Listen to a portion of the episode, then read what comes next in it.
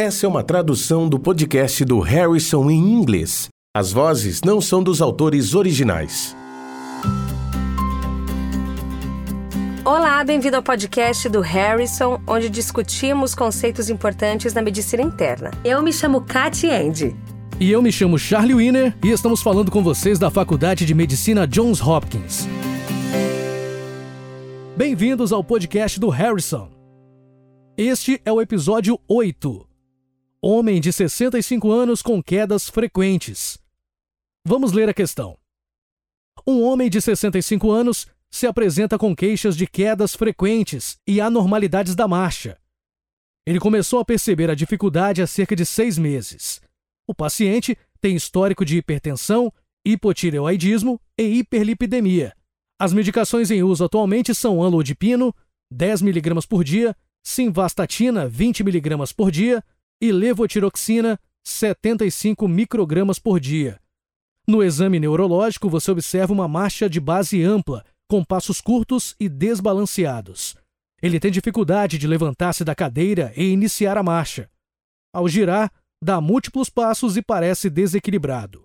Contudo, o exame da função cerebelar apresenta resultado normal, incluindo os testes calcanhar-joelho e de Romberg. O paciente não apresenta evidências de déficits sensoriais nos membros inferiores, e a força é 5 de 5 em todos os grupos musculares testados. Não há evidências de espasticidade muscular com movimentos passivos. O exame neurológico é consistente com qual das seguintes causas? A. Degeneração cerebelar alcoólica. B. Hidrocefalia comunicante. C. Neurosífilis. D. Atrofia de múltiplos sistemas. Ou E. Mielopatia lombar. Cat, na sua opinião, qual a causa das quedas e do distúrbio da marcha nesse paciente? É sempre difícil quando a queixa principal do paciente é quedas, e essa pode ser uma queixa muito comum, especialmente em instituições de atenção primária. É importante fazer a diferenciação entre quedas e síncope ou pré-síncope, que tendem a ter início mais agudo. Pensando no nosso paciente que é idoso e apresenta múltiplas comorbidades, é portador de hipertensão e hiperlipidemia, o que coloca em risco para doença cardiovascular, incluindo AVC, a evolução tem um tempo muito mais subagudo. Então, eu realmente considero que não seria um caso de síncope ou pré-síncope. A amnésia que foi fornecida aponta para um distúrbio da marcha de dificuldade para caminhar, e sabemos que o exame neurológico é anormal. Portanto, acho que os distúrbios da marcha estão entre as etiologias mais prováveis. Mas é importante lembrar que diagnósticos como artrite, fadiga ou fragilidade, especialmente em pacientes mais velhos, podem ser semelhantes. O que podemos aprender a partir do exame neurológico desse paciente? Nesse caso, o importante é agrupar os resultados positivos relevantes e então compará-los aos resultados negativos disponíveis. O primeiro positivo, dificuldade em levantar de uma cadeira, quando vejo isso, penso em pacientes que provavelmente apresentam uma fraqueza motora primária, especialmente nos músculos proximais. Ao exame, quando se está avaliando um paciente, pode-se observar que os pacientes usam seus braços ou outros músculos para tentar se levantar. Mas isso também pode ocorrer se os pacientes apresentarem déficits sensoriais ou problemas de coordenação. Eu agruparia também os outros sinais positivos. Então, dificuldade em iniciar a marcha e girar, marcha ampla e passos cursos e desbalanceados. Para mim, esses sinais são típicos de apraxia da marcha, em que o paciente realmente não consegue planejar os movimentos adequados e juntá-los em um só. Os sinais negativos, nesse caso, também são muito importantes. Sabemos que o paciente não apresenta fraqueza muscular, sinais cerebelares, problemas sensoriais e nem espasticidade muscular, e a ausência desses achados também é importante. Então, com base nos sinais positivos e negativos que você mencionou, qual a sua conclusão para esse exame? Qual o diagnóstico neurológico?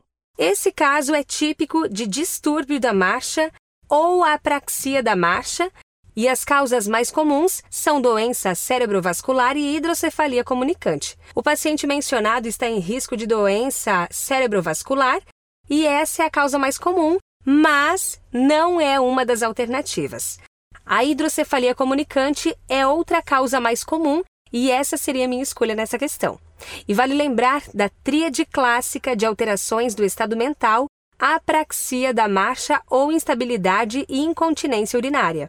Então, a opção B, hidrocefalia comunicante, é a melhor alternativa das listadas para a apraxia da marcha desse paciente.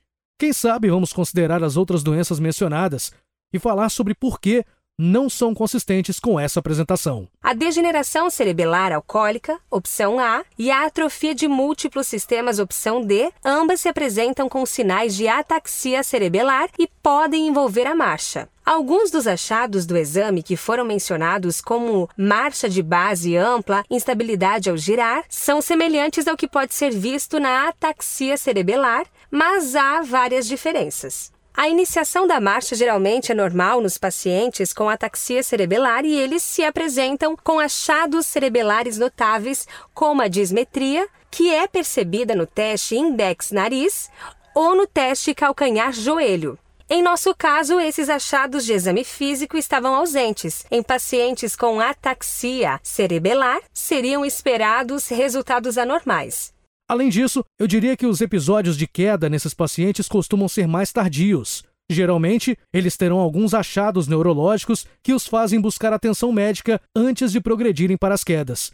E Cat, o que a fez desconsiderar as outras alternativas? Neurosífilis e mielopatia lombar são exemplos de ataxia sensorial que podem apresentar-se com quedas, mas, novamente, o padrão da marcha nessas condições é diferente. Em geral, esses pacientes terão uma marcha de base estreita e tendem a olhar para baixo ao caminhar.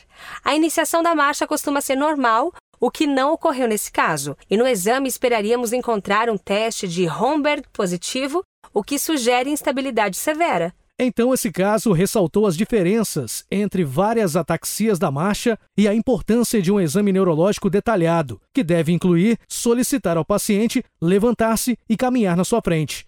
Esse componente do exame, que é muito simples e rápido de realizar, pode ajudá-lo a diferenciar entre causas centrais, cerebelares, motoras e sensoriais das quedas, e também ajudar a diagnosticar anormalidades da marcha.